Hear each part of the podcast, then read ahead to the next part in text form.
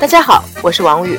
今天在西班牙最有活力的加泰罗尼亚给大家做节目，但是大家会听到糟糕的鼻音，因为小粉熊这几天开会，天天穿着妖娆的裙子，不料气温陡降，他英勇的感冒了。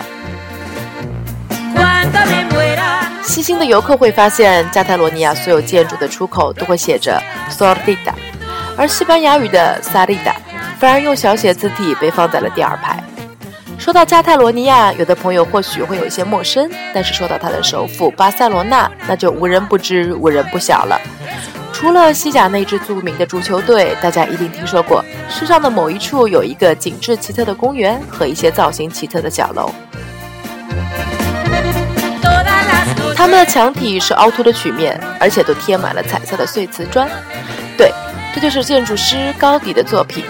如果大家对他不是很熟悉，也没有关系。小粉熊下面说到的三个名字，保准如雷贯耳。他们就是达利、米罗和毕加索。他们不是出生在巴塞罗那，就是年少搬家至此。不但奠定了超现实主义艺术和立体主义，甚至还塑造了西班牙的国际形象。直到二战让纽约成为现代艺术中心。能在绘画和建筑上一决雌雄的，只有巴黎和巴塞罗那了。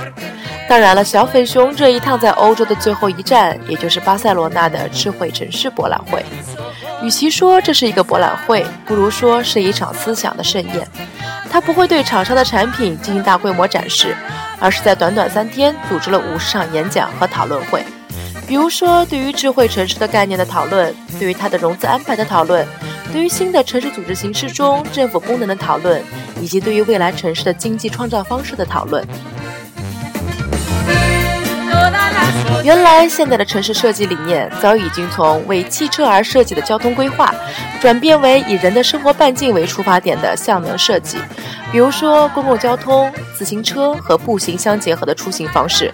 而智慧城市也从大家早前认为的那种对功能供电。污水处理、垃圾回收等市政服务的功能优化，扩展到教育、医疗、文化等领域，对于大数据的应用。最前沿的想法则是认为，大数据应该像道路这样的基础设施一样，可以让人获取并且加以利用。一个科幻片里才有的时代即将到来。小粉熊也是采访了米兰、都柏林等城市的案例，这些就在以后和大家分享吧。